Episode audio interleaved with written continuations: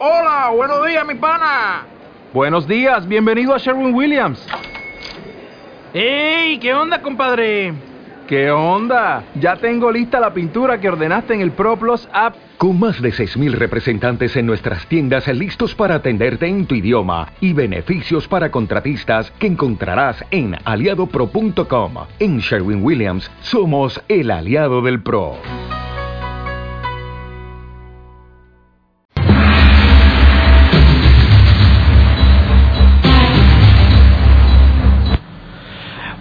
Buenas tardes, señoras y señores. Bienvenidos, como siempre. Cogemos el testigo de nuestra compañera Mónica Sánchez. Siguen disfrutando de la 933 FM Radio Sierra de la Cena en esta tarde soleada, agradable, de lunes 18 de marzo. Turno político, nuestro programa habitual en el comienzo de la semana. También saludamos a nuestros oyentes en internet, radiosierradelacena.com, ahí nos pueden escuchar en directo desde ya y por supuesto seguir el podcast El Turno Político que es este programa. Hoy le va a tocar el turno al Partido Popular. Tenemos con nosotros a uno de los tres concejales del grupo local en Aracena, además es su portavoz y presidente local que es Íñigo Mián. Buenas tardes, bienvenido. Muchas gracias Javier, buenas tardes. También me gusta que la gente pueda interactuar con nosotros, participar, al menos que tenga la posibilidad, que no es poco, que no es poco. Desde luego. Nuestra página en Facebook, Radio Sierra de la Cena, guion oficial. Hace un ratito lo acabo de poner. Pueden hacer preguntas en directo, por privado, en el mensaje, por Twitter, almohadilla RS Aracena, 959-127-453. Pueden salir públicamente, pueden decirlo en este caso, como digo, por privado, tanto por teléfono, redes sociales. Pueden participar, ¿vale? Tienen la posibilidad totalmente. Hasta las 7 estamos en directo. Íñigo, me comentabas antes de que tenías previsto dos o tres cuestiones de Ilvanar. Su turno, y nunca mejor dicho. Pues muchas gracias, Javier. Bueno, muy buenas tardes a todos en esta soledad tarde, verdad que se echaba mucho de menos, que hay que ver lo bien que, que se está cuando sale el sol, esperemos que, que dure, aunque creo que las previsiones son no son muy halagüeñas, ¿no? Pero vamos. Bueno, yo quería comenzar hoy el programa, eh, quería comenzar eh, dando la enhorabuena a, al pregonero de la Semana Santa de Aracena. El domingo tuvimos el pregón que arrancaba, que daba Ayer, mañana. Exactamente, que el inicio a la Semana Santa y la verdad eh, fue muy emocionante, a mí me encantó, ¿eh? Mm, tengo que decirlo, muy bien, chapó, eh, Pedro, enhorabuena, así que bueno, ya te lo dije en privado allí en la iglesia, pero lo repito aquí públicamente porque yo creo que es digno de reconocimiento, ¿no? Y de igual forma, la presentación de José, de José Bomba, también me gustó mucho, fue, fue muy bonita también y se veía que había mucho sentimiento y, y mucho corazón, mucha pasión, que yo creo que es, eh, en fin, es eh, fundamental ¿no? en estos casos y también me llegó de verdad al corazón y por eso también le quería dar mi enhorabuena. ¿Te gusta, no? Porque te suelo ver todos los años en el pregón. Eh, bueno, ha habido muchos años que he fallado, lógicamente, porque no siempre se puede, ¿no? Claro. Pero pero la verdad es que me gustan todos los discursos bien hechos y, y que digan eh, lo que uno lleva dentro no siempre me gusta escuchar a, a la gente y, y, bueno y si tienen cosas interesantes y bonitas que decir y sobre todo pues cuando hablan de la tierra de uno pues todavía más no con lo cual pues en fin eh, el día de ayer pues se dio el caso y, y yo la verdad pues lo agradezco mucho lo disfruté muchísimo y por lo tanto enhorabuena no Permítame, Íñigo, José. Sí, dime. que te robe 10 segundos del turno político a colación del pregón, porque mientras que Íñigo va a ir hablando todos estos tiempos, vamos a ir charlando esta hora, voy a ir subir el pregón de ayer tal, mañana. Ah, pues es decir, con lo cual lo van a escuchar por primera vez si quieren. Si nada pasa nada, en un ratito va a estar subido en internet para que lo puedan escuchar y descargar, Pues ¿vale? Me parece fantástico porque la verdad, en fin. Merece la pena, sí, señor. Sí, merece la pena, sí, señor. Bueno, pues dicho esto, hace 14 días hubo. Hubo un turno político que fue el del Partido Socialista y estuvo estuvo en nombre del Partido Socialista pues Ezequiel, Ezequiel Ruiz, que es el alcalde de, de Puerto Moral, y estuvisteis hablando de muchas cuestiones. em, que yo no pensaba hacer, la verdad, este programa, pero, pero pensándolo fríamente que son cuestiones que yo creo que considero que son importantes y que no podemos dejar, no podemos dejar en el tintero, porque hay que aprovechar las poquitas oportunidades que tenemos para hablar en público, ¿verdad? Para dejar claras las cosas y poder explicar al menos cuál es nuestra postura, ¿no? Eh, hablasteis de muchos temas, eh, tú lo sabes bien, se habló de pues eh, voy a ir de atrás adelante. Se habló de la línea Huelva-Zafra, se habló de la corrupción, se habló de la reforma de la administración local. Eh, y por último, eh, que empezasteis con ese tema, creo que hablasteis del paro y de la reforma laboral porque, porque se acababan de salir los datos de paro del mes de febrero, creo recordar que, que fue así el programa. Bueno, pues yo voy a hacer voy a hacer un repaso y unas puntualizaciones eh, bueno, pues para explicar eh, a los oyentes realmente cuál es la visión em, del partido, no la visión, yo voy a explicar con datos y, desde luego cuál es mi interpretación sobre, sobre los hechos y del tema de los que hablasteis. ¿no? En primer lugar, eh, pues em, tocasteis el tema de la línea Huelva-Zafra y este tema se toca porque em, hay unas manifestaciones del Partido Socialista de la provincia de Huelva que quieren imputar al, Partido Popular mm, eh, como si el Partido Popular quisiera de alguna forma desmantelar esta línea ferroviaria. ¿no? Yo tengo que decir en este punto que nada más lejos de la realidad, es decir, em, es más, em, tengo que decir que, esa bandera que coge el Partido Socialista lo hace precisamente después de que en la Diputación de Huelva se apruebe una moción, una moción del Partido Popular para la defensa de, de, esta, de esta línea ferroviaria, ¿no? en la que implica pues no solamente al gobierno central, también a la Junta de Andalucía y también a la, a la autoridad portuaria que tiene mucho, mucho que ver con respecto a esta línea. Eso es así, se aprueba. Y después de aprobar esa moción en la que el Partido Socialista vota a favor, pues eh, lo único que hace es coger la bandera de defensa de la línea de, la línea de ferrocarril y eh, ir eh, echarle en cara al gobierno central su desaparición. Pero es que es más, hay que decir, hay que decir hay que decir que la línea, eh, la defensa de la línea ferroviaria, en, en, fin, eh, el mantenimiento de la línea, la lucha que está haciendo el Partido Popular para el mantenimiento de la línea de, viajeros entre Huelva y Jabúo, hay que decir que fue Pepe Blanco, lo sabrán ustedes quién es, exministro de Fomento del, del, gobierno de Zapatero, el que en el año 2008 cerró eh, la línea a los viajeros hasta Zafra Em, en fin, eh, en, este año, ¿no? Y, de la misma forma desmanteló pues también la línea de Huelva y Ayamonte. Em, a mí, en mi opinión, me parece un poco, un poco demagógico ¿no? la postura del Partido Socialista de la provincia de Huelva. si, si hay que defender la línea ferroviaria onubense, y este es otro debate, em, y este es otro debate porque habrá que ver habrá que ver lógicamente hasta qué punto merece la pena eh, mantener esa línea en mi opinión.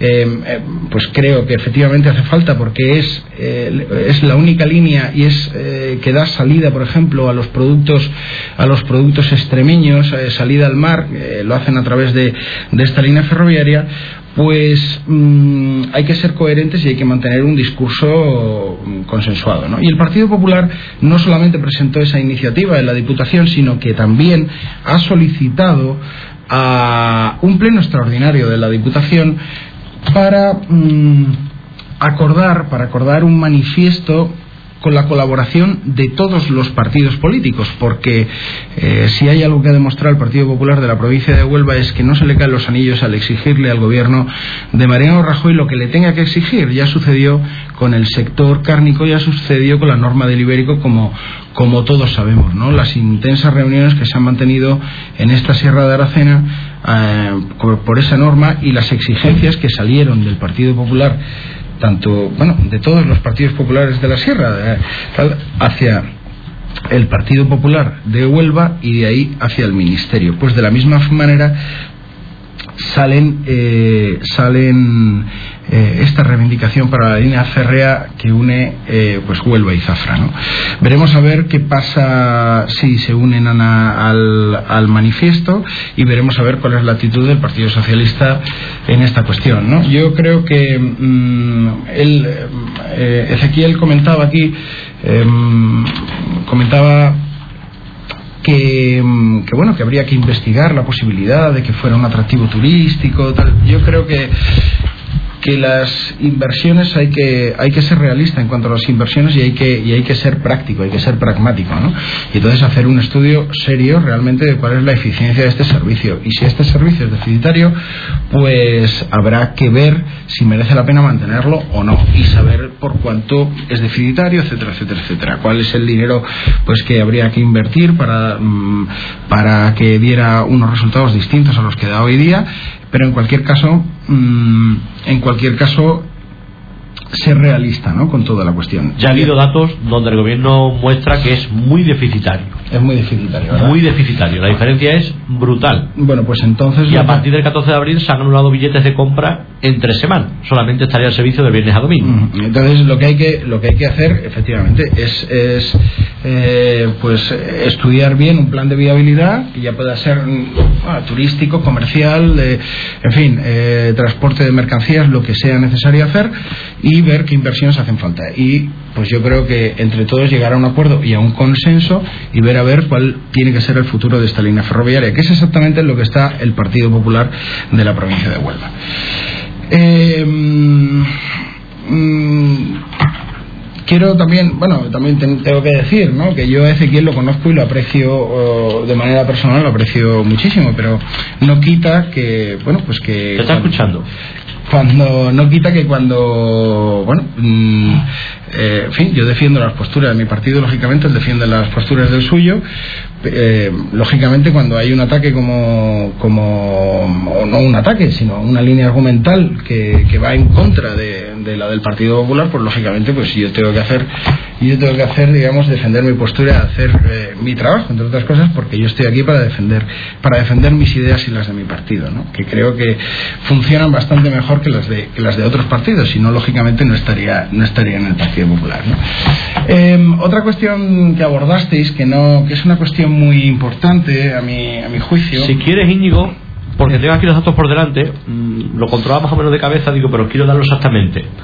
En 2011 circularon 719 trenes en la línea férrea Huelva-Zafra-Jabugo. 210.000 viajeros. 29 viajeros por tren y día. En billetes se ganó 102.000 euros el coste fue de 1.400.000. Un déficit de 1.300.000 euros, ¿no? La línea. Esos son los datos que ofrece el gobierno, ¿vale? Pues hay que, pues eh, lógicamente hay que llegar a un consenso, ¿no? Y hay que llegar a un acuerdo y hay que ser realistas, ¿no? A ver qué es, eh, cuál es, cuál tiene que ser el futuro de esta línea ferroviaria. Bien. hablasteis de la corrupción y, sí. y la verdad yo eh, me quedé bastante sorprendido, ¿no? O sea, el, eh, hablasteis de la corrupción y, se habló concretamente, pues, eh, del caso Bárcenas y Ezequiel se refirió a que no había habido ninguna, que se extrañaba de que no había habido ninguna dimisión. Bueno, vamos a ver, a mí me gustaría saber quién cree Ezequiel o cualquiera del Partido Socialista quién debe dimitir, ¿no? Porque hasta donde yo sé, en el caso Bárcenas, pues lo que hay claro es que no hay nada absolutamente claro. No sabemos absolutamente nada. El caso está en manos de la justicia, ha habido denuncias por un lado y por el lado contrario, en fin, pero mm, parece ser que bueno pues que esos papeles no son no desde luego no son originales parece ser en fin que no que no se hicieron a lo largo de los años parece ser que que mm, lo que achacan al Partido Popular que es contabilidad B efectivamente no lo es porque hay cuestiones como por ejemplo la de Pío García Escudero en los préstamos que pidieron que solicitó al partido cuando la ETA le voló su casa y tuvo que reconstruirla y tal pues eso está perfectamente declarado perfectamente justificado en los cuentos total que, que, en realidad no sabemos nada. Entonces él dice que se extraña de que no haya habido ninguna dimisión. Bueno yo mm, yo en este punto pues tengo que tengo que en fin hacer un paréntesis no a mí me extraña mucho que un líder político diga que no que se extraña que no haya ninguna división cuando eh, pues eh, justamente en sus filas en el el Congreso de los Diputados, pues hay gente, mm, en fin, con, señalada con el dedo, absolutamente, absolutamente identificada y que, bueno, de dimitir no se pide nada. Se ha pedido incluso los suplicatorios, o perdón, el fiscal ha solicitado al juez que pida el suplicatorio al Congreso de los Diputados para que se le pueda juzgar. Estoy hablando, lógicamente, de Pepe Blanco, ¿no?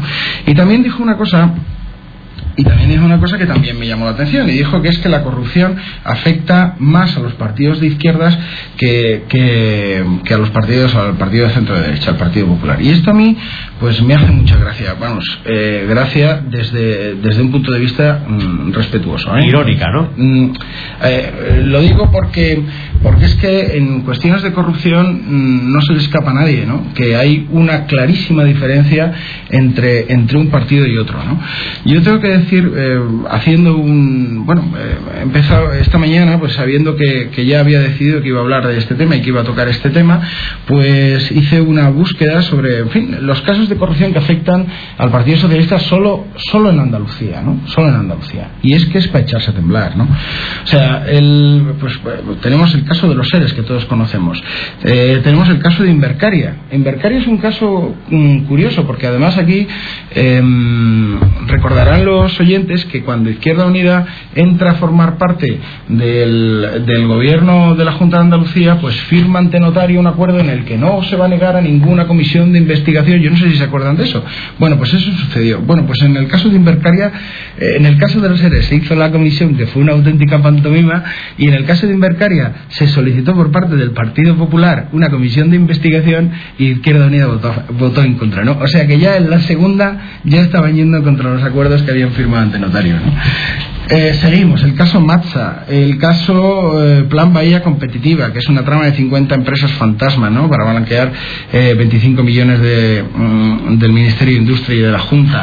Eh, Mercasevilla, el caso Estepona Astapa, el caso Velasco, Iván Chávez, la imputación de la exdirectora general de la Seguridad y Salud Laboral, el caso José Muñoz, el caso Viera, Federación de Mujeres Progresistas de Andalucía, que esto también, federación vinculada al PSOE, en concurso de acreedores a la que la Junta le había dado casi 4 millones de euros en ayuda, incluso desvió fondos destinados a la inmigración para, para obras en la sede de esta federación. ¿no? El nepotismo en la solidaridad andaluza, la ONG Liga Malagueña, el exalcalde de Oanes, la subvención de alcalde de Punta Umbría, exargía Malaguilla Arcos, el exalcalde de Burguillos, el caso Martos, el exalcalde, alcalde de Valverde del Camino, el caso Astarfe, el expresidente socialista de la Diputación de Granada, la Diputación de Almería, en fin, total, es que la lista, la lista es tremenda, tremenda. O sea, y es que entonces, pero ¿cómo no va a afectar más al Partido Socialista?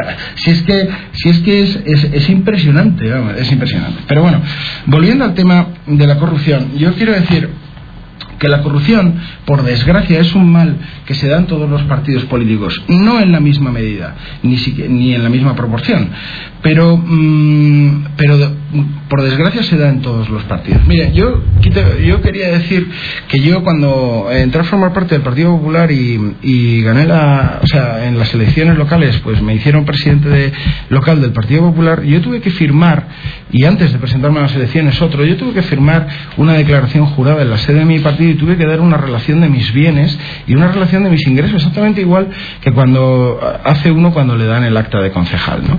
Y la declaración declaración jurada decía que yo tendría que notificar al partido cualquier ingreso extra que tuviera por las vías por eh, o sea por, eh, por distintas vías que no habría que no había yo declarado es decir por ejemplo pues yo soy arquitecto todo el mundo lo sabe no bueno pues yo digo pues mis ingresos vienen pues de mi estudio de arquitectura o de tal.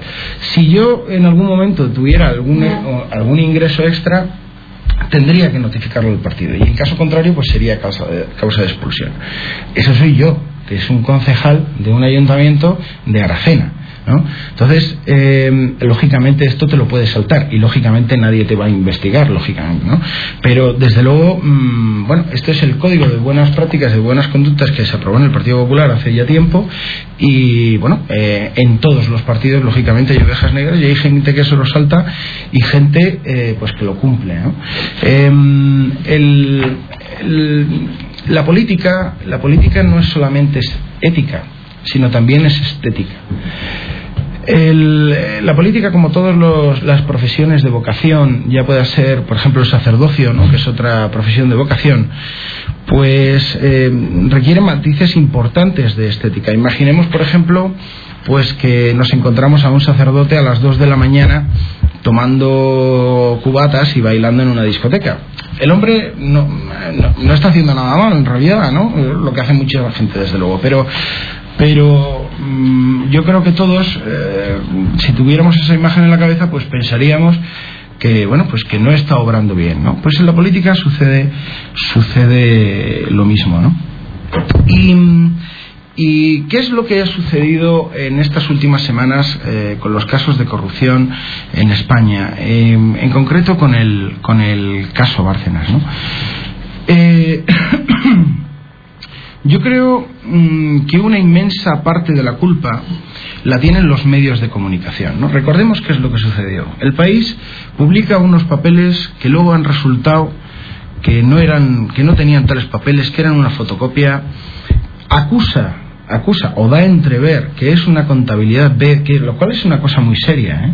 cuidado, y acusa a un presidente del gobierno en activo ¿eh? de, de, cobrar un dinero negro, inmediatamente al día siguiente el líder de la oposición, cosa que le hizo muy flaco favor, porque una persona que, que opta a presidir un gobierno de una nación no puede dejarse llevar ni por calentones ni por sentimientos. O sea, esto es muchísimo más racional, ¿no? Em, mm, bueno, pues acusa de haber cobrado en dinero en negro. Inmediatamente hay un medio de comunicación, en concreto un, grupo de comunicación que, hace de esto su, su bandera Va pasando el tiempo, ve que esto de los papeles se les va desmontando, luego vuelven a, atacan, a, tiran contra Ana Mato, también se desmonta, luego vuelven al caso eh, Bárcenas otra vez y de repente pues ya en el momento en que aparece el tema de las escuchas ilegales y el tema de y en el momento en que el Partido Popular ya pone pie en pared y les pone una, una demanda en la que solicita medio millón de euros medio millón de euros que destinará en caso de ganar a bienes sociales. Yo no sé si ganará o no ganará, pero pero yo creo que hay una tremenda irresponsabilidad. Fíjense, ayer estaba yo, el grupo, mm, corrígeme si me equivoco, Javier, la cadena 4 es del grupo Prisa. Yo creo que sí, ahora mismo tiene una vinculación. Yo creo que sí, que es ser el país. Bueno, en su origen tuvo una vinculación toda. Bueno, pues ayer. ayer Ahora ya no tanto. Ayer es ¿eh? que me, yo ya, eh, de verdad, o sea, me quedé alucinado, ¿no? Ayer estaba viendo yo el telediario de. Ahora creo que es un grupo Íñigo, que se llama? Saca nuevo con Antena 3 que se llama A3 Media. No, pero A3 Media es la sexta y Antena 3, no es 4. No, creo que sí. Sí, Mediaset quizá ha comprado 4 y demás. Es que esto va bueno, pero el caso es que me llamó muchísimo la atención. La estructura informativa cambia diario. Estaban, estaban dando, eh, retransmitiendo la noticia de que había una, una manifestación de los profesores de andaluces que había salido desde Antequera y que llegaban a, a, Sevilla, ¿no? Y era la Marcha Verde, ¿no? Y entonces. Em, eh, los profesores que allí entrevistado, pues eh, entrevistaron a una de las profesoras eh, y decía, pues miren, es que esta manifestación es en contra de los recortes de la Junta de Andalucía que pretende expulsar o echar a 4.500 docentes, a 4.500 docentes de, de en fin, del sistema del sistema educativo, ¿no? Y la reportera eh, segundos después cogió el micrófono y dijo que es que esta manifestación era la reportera de cuatro. Era contra los recortes del gobierno de España, ¿no? Vamos a ver. O sea, eh, en fin, yo me quedé, me quedé a cuadros, porque claro, no tiene nada que ver lo que hace la Junta de Andalucía con lo que hace el gobierno de España. Absolutamente nada que ver. ¿no? Y entonces, eh, creo que hay una irresponsabilidad y en este tema y en este tema ha habido una enorme irresponsabilidad. Y yo diría iría un poquito más lejos no bien lógicamente si cuando se averigüe todo el tema este de porque eh, está en los juzgados y se averiguará y sabremos la verdad de todo esto y quién y, y lógicamente si hay alguien eh, manchado pues tendrá que dimitir. Yo seré el primero que lo pida que dimita. Eh, lógicamente si esto es falso y si se desmonta la versión de, del país o del informador del país o lo que sea, pues eh, alguna responsabilidad tendrá el medio de comunicación, ¿no? Por generar lo que ha generado, ¿no? aquí lo vimos, lo vivimos muy de cerca con el tema de los perros.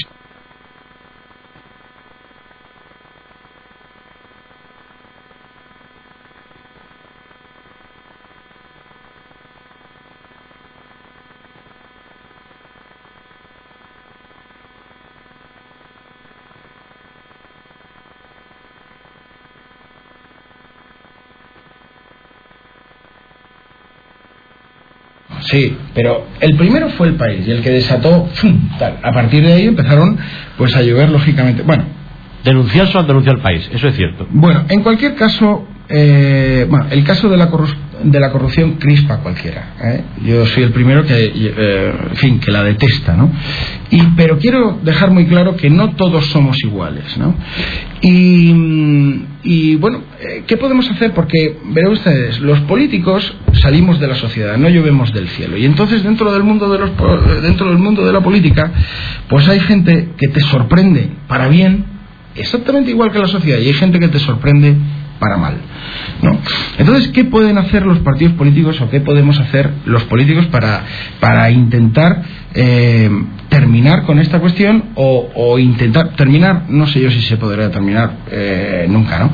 Pero por lo menos ponérselo lo más difícil posible a aquellos que sorprenden para mal, eh, para mal, ¿no? Aquellos que se meten eh, eh, en este oficio o que se sirven de, digamos, de las facilidades que da el mundo de la política para hacer determinadas cosas, sobre todo para utilizar dinero público para mm, aventajarse o enriquecerse o, o llámalo como quieras, ¿no? O, tomar decisiones, en fin, en favor de otros, eh, a sabiendas, en fin, eh, para, para, para corromper, en definitiva, ¿no? Pues, ¿qué podemos hacer? Bueno, pues podemos intentar ponérselo lo más difícil posible. Eh, en, ese, en ese sentido, pues hay una iniciativa precisamente del Partido Popular, precisamente del Partido Popular, que es... mm, eh, bueno, pues la famosa eh, ley de transparencia que se intenta consensuar con todos los partidos políticos y que además se quiere meter a los partidos políticos, a los sindicatos, a, la patronal y a todas aquellas organizaciones y asociaciones que eh, que reciban dinero público, lo cual a mí me parece una cosa pues bueno, pues eh, no, eh, desde luego no va a ser la solución a todos los males, pero, pero es un paso adelante importante. Veremos a ver veremos a ver qué partidos entran y qué partidos no entran, porque lo mismo nos quedamos solos. Por cierto, dicho esto, tengo que decir que mm, al poquísimo tiempo de que aparecieran las sospechas de los de los líderes del Partido Popular, sus declaraciones de la renta fueron publicadas en los medios de comunicación. Yo sé que después de que después de decir eh, que después de hacerlo todo el mundo le quitaba le quitaba peso a esas decisiones, ¿no? Pero muy bien pero todavía no he visto la de ningún dirigente del Partido Socialista. ¿eh? Y sabemos que Alfredo Pérez Rubalcaba, por ejemplo, pues tiene un millón doscientos mil euros en activos financieros. Y yo no digo que los haya, ni mucho menos, ¿eh? ni lo insinúo siquiera, que los haya conseguido eh, de manera ilícita. Todo lo contrario. Seguro que tiene su explicación, pero yo quiero saber cuál es esa, esa explicación. Porque un millón doscientos mil euros en dinero no se juntan de, de cualquier manera, verás. Entonces, eh, en fin. Quiero decir que lo mismo nos quedamos solos aprobando la ley de transparencia. Luego otro partido que también, eh, en fin, resultó que eh, hay que luchar contra el fraude, que fue titánico, contra el tema de la amnistía fiscal, que fue Izquierda Unida. Luego nos enteramos de que debe un millón doscientos mil euros a la seguridad social en Madrid. Joder, es que es que hay que predicar con el ejemplo. Yo estoy de acuerdo, pero eh, vamos a ver, o sea, tendremos, tendremos que medir a todo el mundo con el mismo rasero. Me están pidiendo la palabra. Dime, perdona, ¿eh? No. Sobre todo más que la palabra es para hacer una pausa y pasar a Ah, temas bien. locales. Me parece, me parece muy bien. ¿La hacemos, Íñigo? mm, perfecto, fantástico. Vale, pues tres minutos y medio y Gamián Partido Popular, volvemos enseguida. Los partidos políticos en nuestra comarca, sus proyectos, inquietudes, propuestas, las puedes escuchar cada lunes de 6 a 7 de la tarde en Radio Sierra de Aracena. El turno los lunes en la hora de la tarde. Hoy Partido Popular.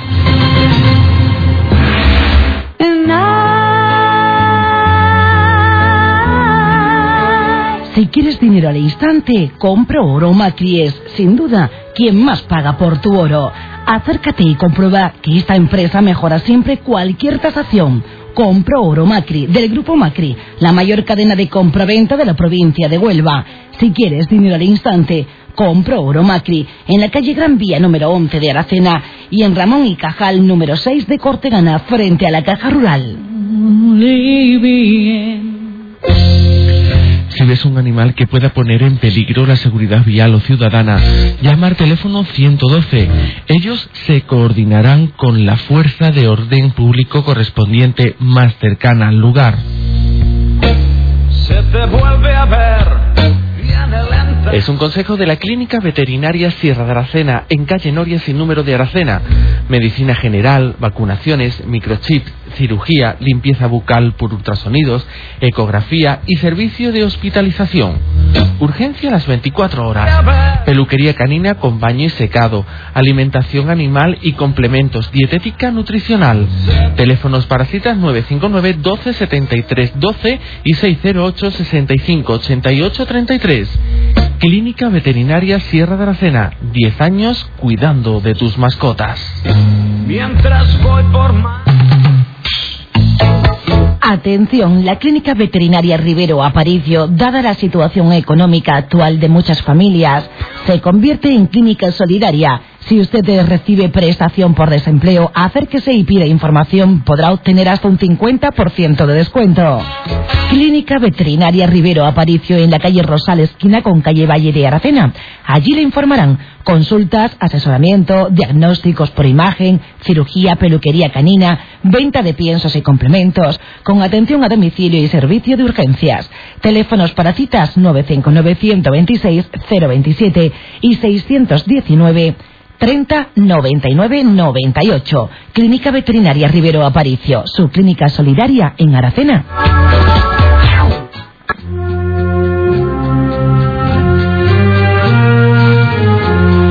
El aroma de azar, el olor a dulces tradicionales de Semana Santa, canela, miel, clavo, unidos al olor del incienso y la cera caliente, el placer de saborear un suave buñuelo de viento y los exquisitos piñonates, roscos, pestiños y torrijas, el olor y el sabor.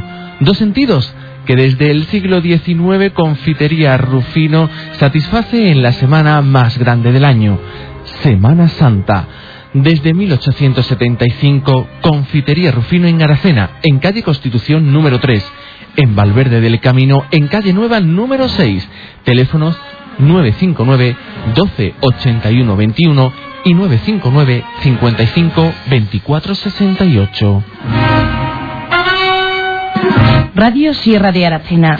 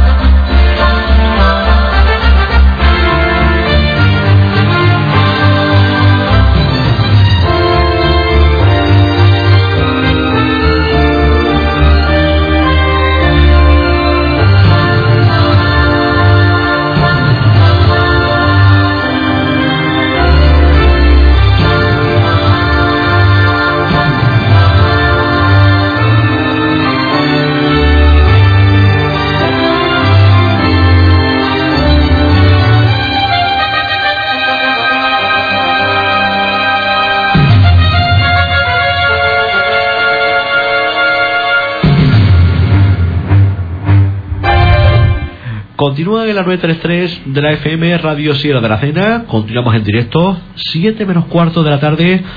Iñiga Gamián, concejal de aquí del PP en Aracena, presidente local, continúa y ahora va a hablar un poquito más de asuntos locales. El próximo martes, martes santo, tenemos pleno ordinario. Cierto es que el esperado extraordinario de presupuestos se hará, pero me imagino que antes del martes santo no. Mm, yo imagino, no, claro, antes del martes santo no, no, no.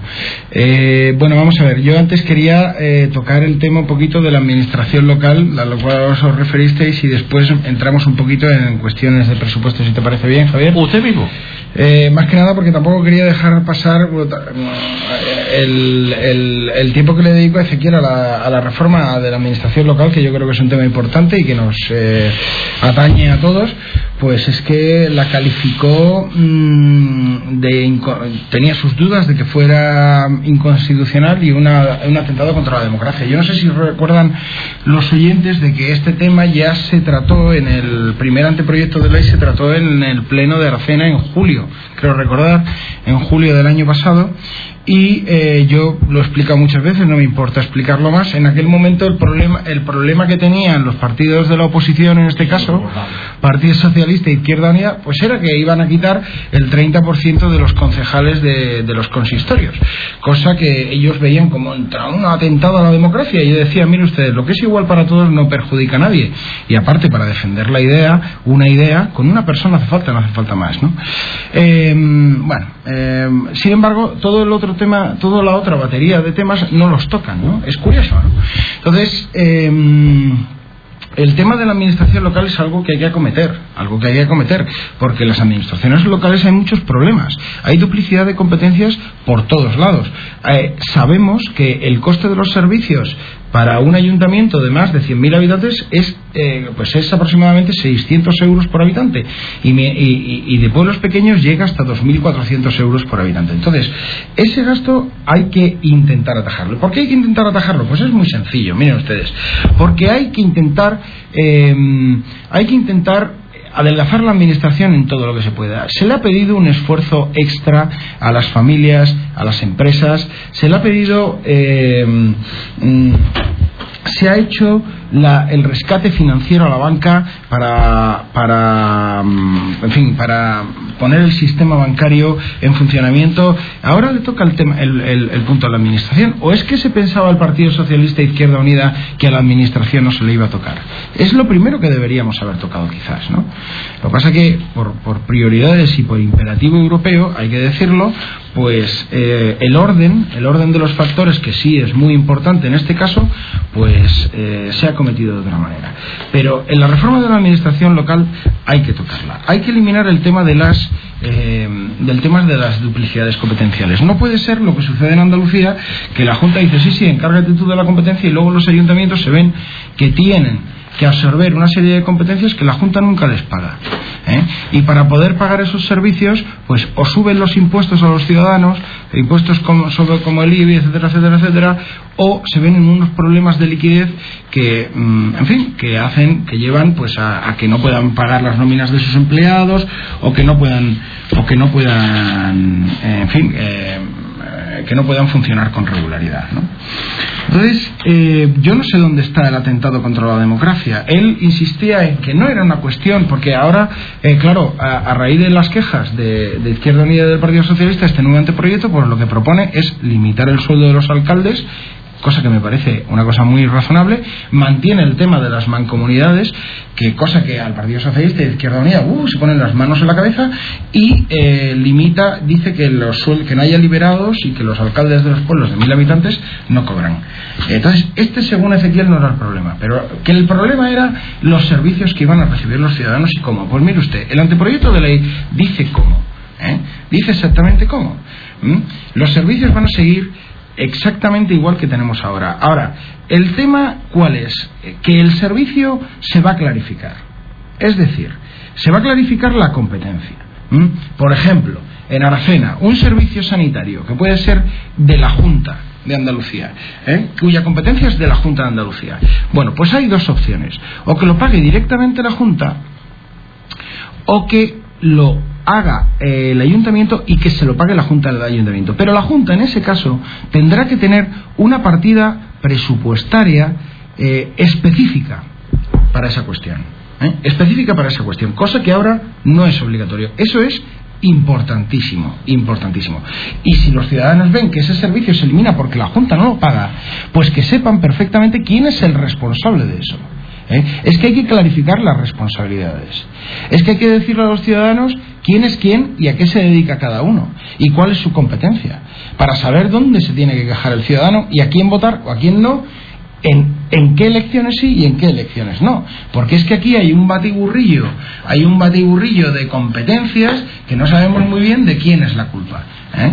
Entre la desinformación generalizada que hay, entre el oscurantismo que hay en la administración, que parece ser que nadie se define, pues no, pues yo soy el, nadie quiere ser responsable de nada, pero todo el mundo quiere meter las narices en todos lados.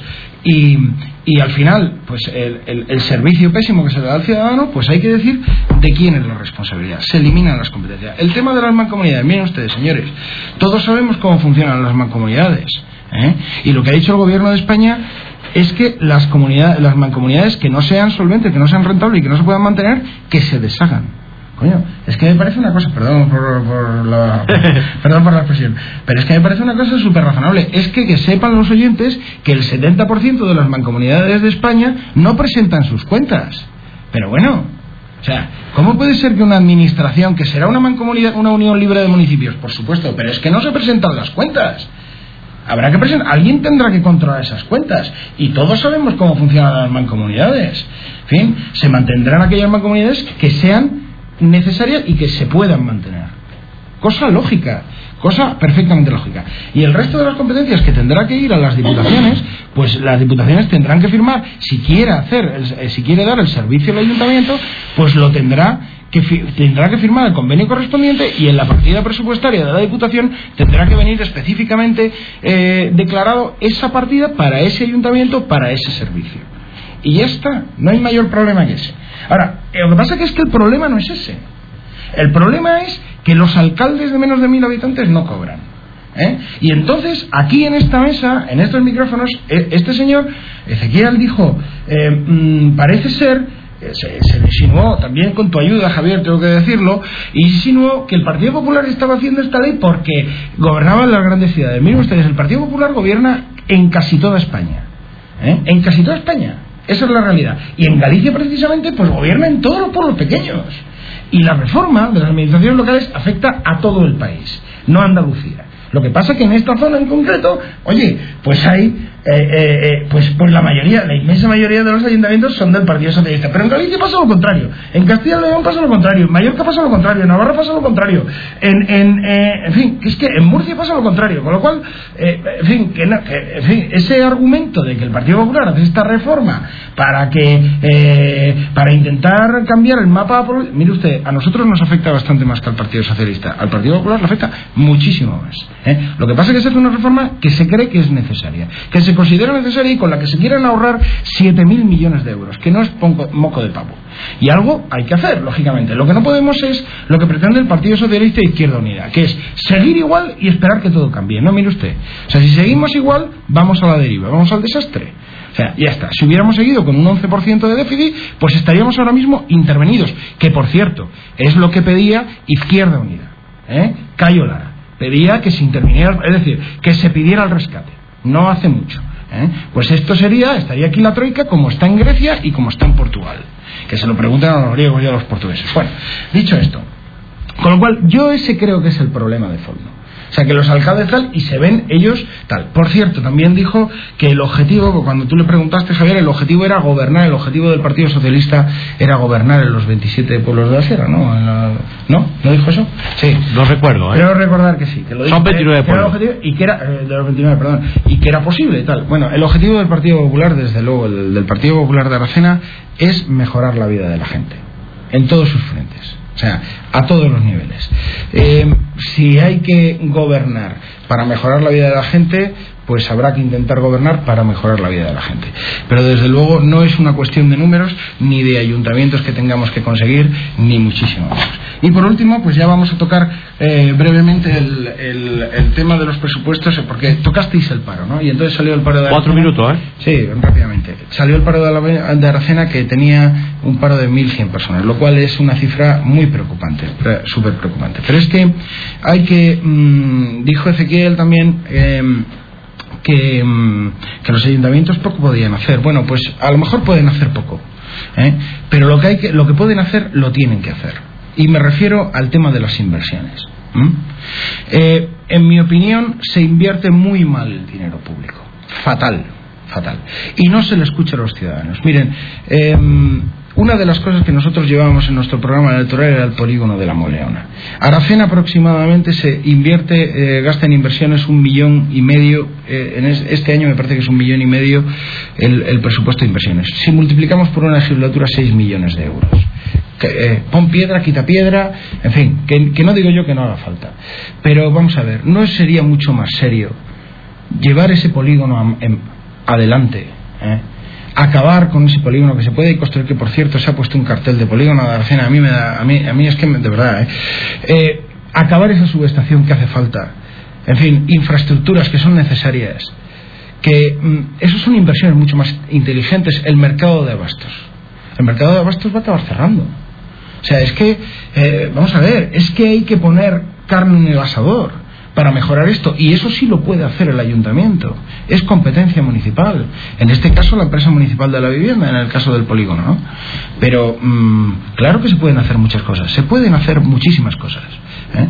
Lo que pasa es que se, puede, se tira por, un, por una política que nosotros consideramos que no es acertada. No lo ha sido nunca. ¿eh? y por eso pues el, eh, la cuestión pues es infinitamente más preocupante y y bueno, eh, eh, quiero decir que el tema de los presupuestos es un tema importantísimo y el tema de la administración local se van a discutir en el pleno del martes que viene. Yo les invito a verlo, pues porque allí se puede contrastar en un foro, a pese a que nunca nos dejan hablar los últimos, lógicamente no tenemos la, la oportunidad que tenemos en la radio, siempre, siempre habla cada como le corresponde, ¿eh? no te quiero decir, eh, no quiero decir nada absolutamente, pero um, allí se pueden escuchar todas las opiniones con respecto a estos temas que yo creo que, que es interesante. Y aprovechando la, la, oportunidad de que en Aracena pues, los plenos son televisados, pues, pues yo les invito a que lo vean. ¿no? Será el martes que viene, me parece que empezará a las 8 bueno, no sé, en horario de verano ya... ya el último ya fue a las 8, ya, creo. Ya se informará, ¿no? De, de cualquier forma, ¿no?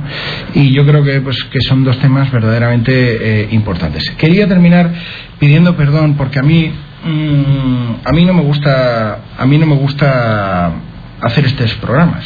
O sea, a mí yo no soy Mariano Rajoy ni pertenezco al gobierno de España, yo pertenezco al Ayuntamiento de Aracena y, soy concejal del Partido Popular de, del Ayuntamiento de Aracena. Y a mí me gusta hablar de mi pueblo y del trabajo que hacemos pues para mejorar la vida de la gente en, en Aracena, para intentarlo, ¿eh? para intentarlo. Entonces quiero pedir disculpas a la ciudadanía. Los que me escuchen habitualmente verán, sabrán que, en fin, raras veces hablamos de cuestiones a nivel nacional, pero eh, hoy he, pensado que tenía que hacerlo. Entonces, eh, también quiero decir que quiero cambiar la dinámica de, del turno político en cuanto a lo que respecta al Partido Popular y entonces eh, voy a intentar traer invitados. Ya veremos a ver cuántos aceptan. Me gustaría hablar de economía con algún economista en el programa del turno y contrastar las medidas políticas del gobierno con con, un economista, me gustaría hablar de educación y traer a un especialista en educación y contrastar las medidas del Partido Popular en educación, que hablaremos mucho de educación porque es importantísimo y yo creo que se está desinformando deliberadamente a la sociedad. Hablaremos, eh, quiero hablar del tema de la mina, voy a invitar a Rosa, a la alcaldesa de Río Tinto, a ver si viene a explicarnos qué es lo que está pasando en la mina y qué es lo que ha pasado. Y, y nada más, simplemente pues eh, darles a todos las gracias por su, por su paciencia y por en fin, y, ya está, por escucharme. Muchas gracias a todos que, que me están cortando. Nos veremos dentro de tres semanas. Si Más que cortando, tenemos que finalizar. Sí, sí. Vale, claro. porque se va el tiempo rápido. Íñiga Mía, muchas gracias como siempre. Gracias a vosotros. Este programa, por si lo quieren escuchar, descargar mañana por la mañana, como siempre, al día siguiente. Nuestros programas se suben en radiosierradelacena.com, nuestra página web. El podcast, turno político. Después del informativo de las 7, informativo hora 25. A las 8 menos 20, ser deportivos. El próximo lunes habrá turno político. Lunes, martes y miércoles santo, programación habitual. El próximo lunes el PSOE. Y creo que viene Ezequiel Ruiz.